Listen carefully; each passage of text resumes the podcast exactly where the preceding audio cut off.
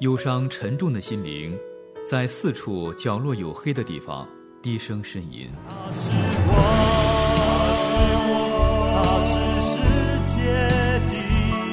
我们需要看见，给我们一束光，一个希望。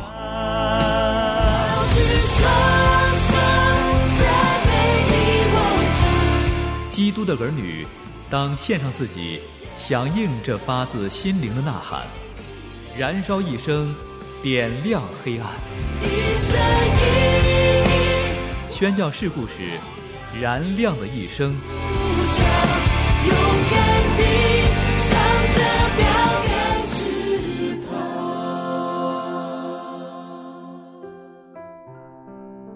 再一次向你问好，亲爱的朋友，又到了燃亮的一生节目播出的时间了。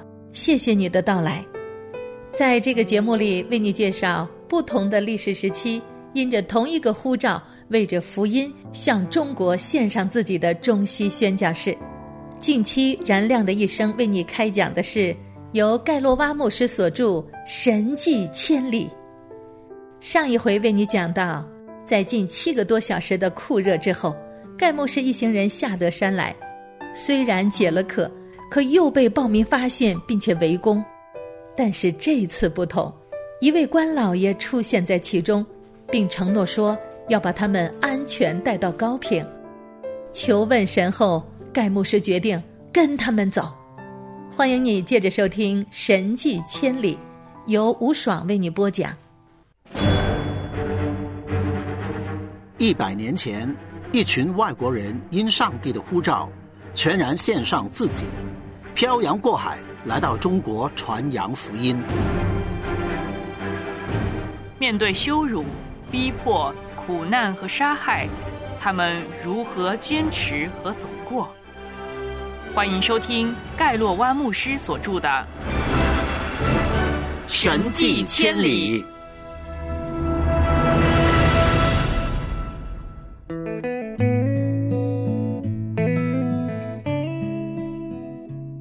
过去三天里，我们受的是暴民的司法处置，现在获得官方的监护，心里边那种如释重负的感觉，真是难以形容。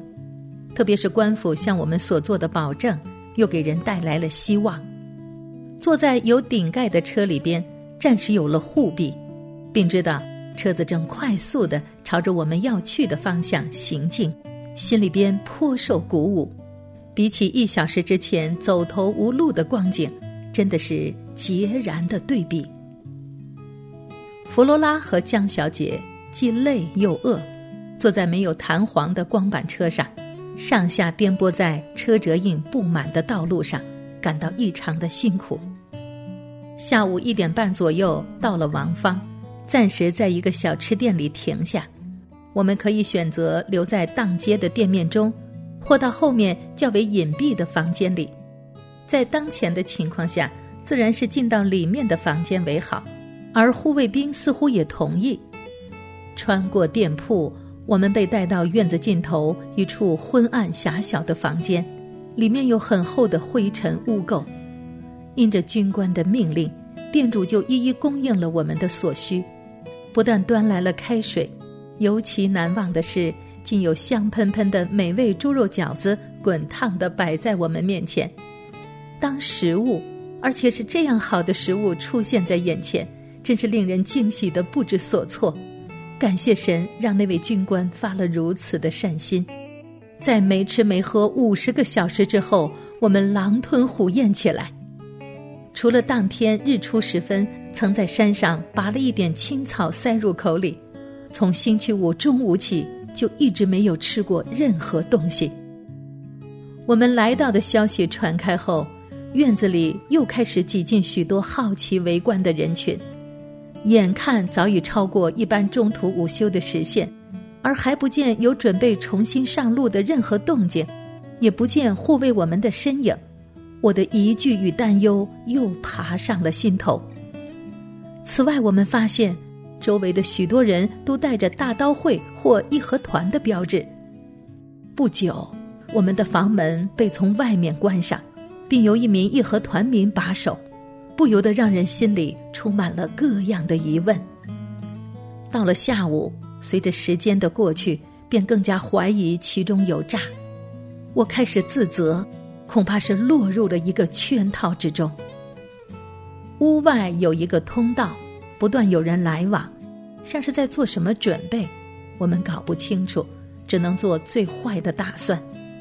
在过去比较好的年日里，我们外出巡回布道时，曾经到过王方，当地人一定听过福音，而且我们还有一位传道人就住在那里，于是抱着一线希望，或许能见到这位传道人或他的妻子。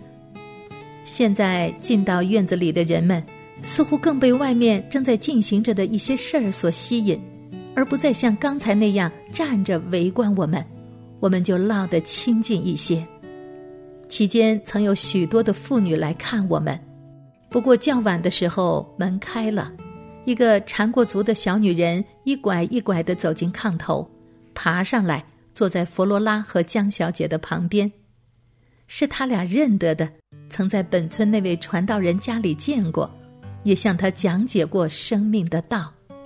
小脚女人以低的几乎听不见的声音告知。义和团昨晚搜寻了我们一整夜，还彻底清查了那位传道人的家，以为我们会藏在那里。他又接着说：“我特地来告诉你们，现在那些人就要下手，把你们都烧死在这屋子里，也让那传道人的妻子和你们同归于尽。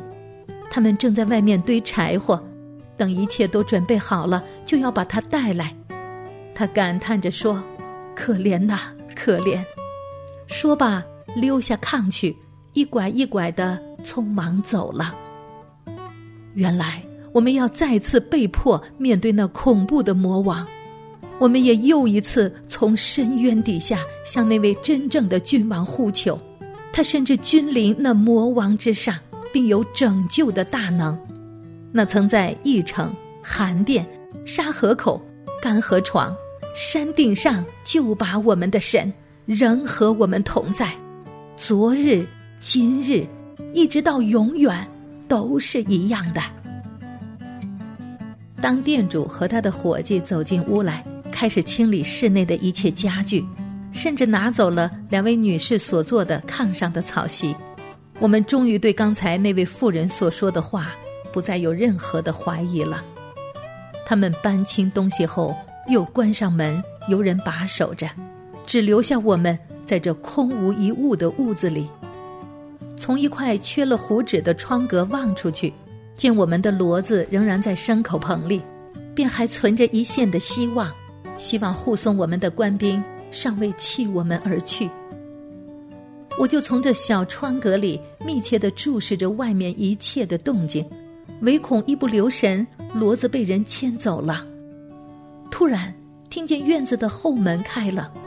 那门靠近拴骡子的地方，有一个人溜进来，迅速松开了骡子的缰绳。我连忙对自己人说：“赶快，快跟我来！”我飞快地抱起小孩，悄悄地推开房门，冲过了那毫无提防的守卫，奔向敞开的院门外。只见护卫兵正忙着给罗套圆，想撇下我们偷偷的离开。他们万万没想到我们会突然出现。一下子惊呆了。由于被我们当场抓到，没有办法抵赖正打算离开的意图。既然他们受命要把我们送去高平，碍于面子的关系，不能拒绝带我们一起走。一声高呼，一大群人很快围拢过来，但没有人敢动我们。他们对于事态的突然逆转也变得不知所措，总以为我们不是被牢牢的关守着吗？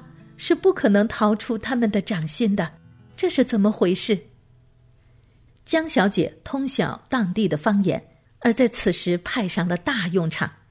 护卫们和围上来的人无所顾忌的大声谈论着，他们做梦都没有想到，我们之中能够有人听懂他们飞快的对话。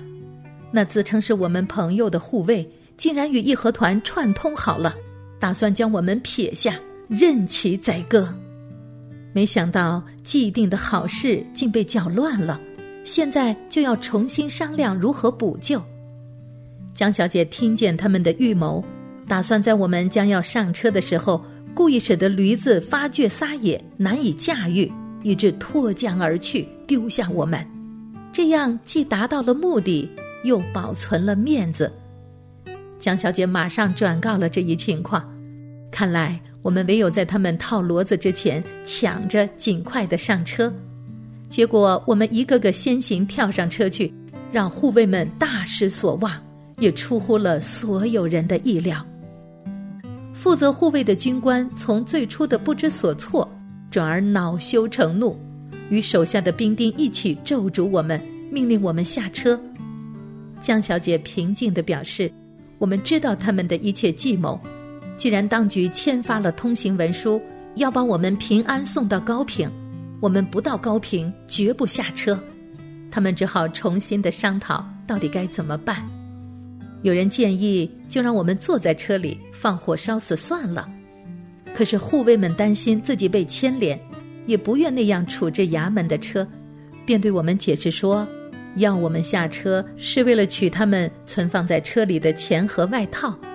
我们把护卫所要的那些东西递出去，只是举手之劳，气得他们没有办法，沉下脸来，一直嘟囔着抱怨。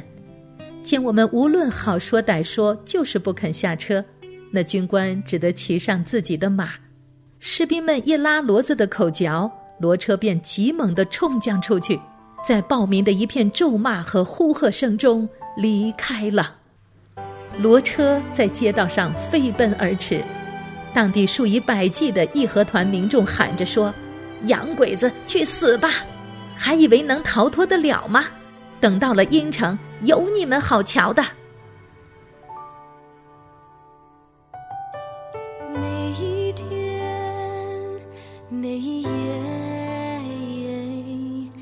每一分钟，我仰望你的恩典。患难时，在我喜乐时，你双手领我进入你恩典。主耶稣，坐上驴车的时候，盖牧师心里就有疑惑：这看似顺遂的环境。里面会不会有诈？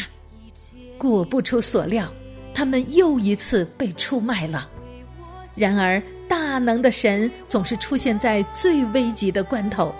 这一回，神借力打力，盖牧师一行人又一次化险为夷，继续向着高平进发。好，亲爱的朋友，今天的节目到这儿就结束了。欢迎你在下次节目同一时间。接着收听《燃亮的一生之神迹千里》，下次节目时间再见。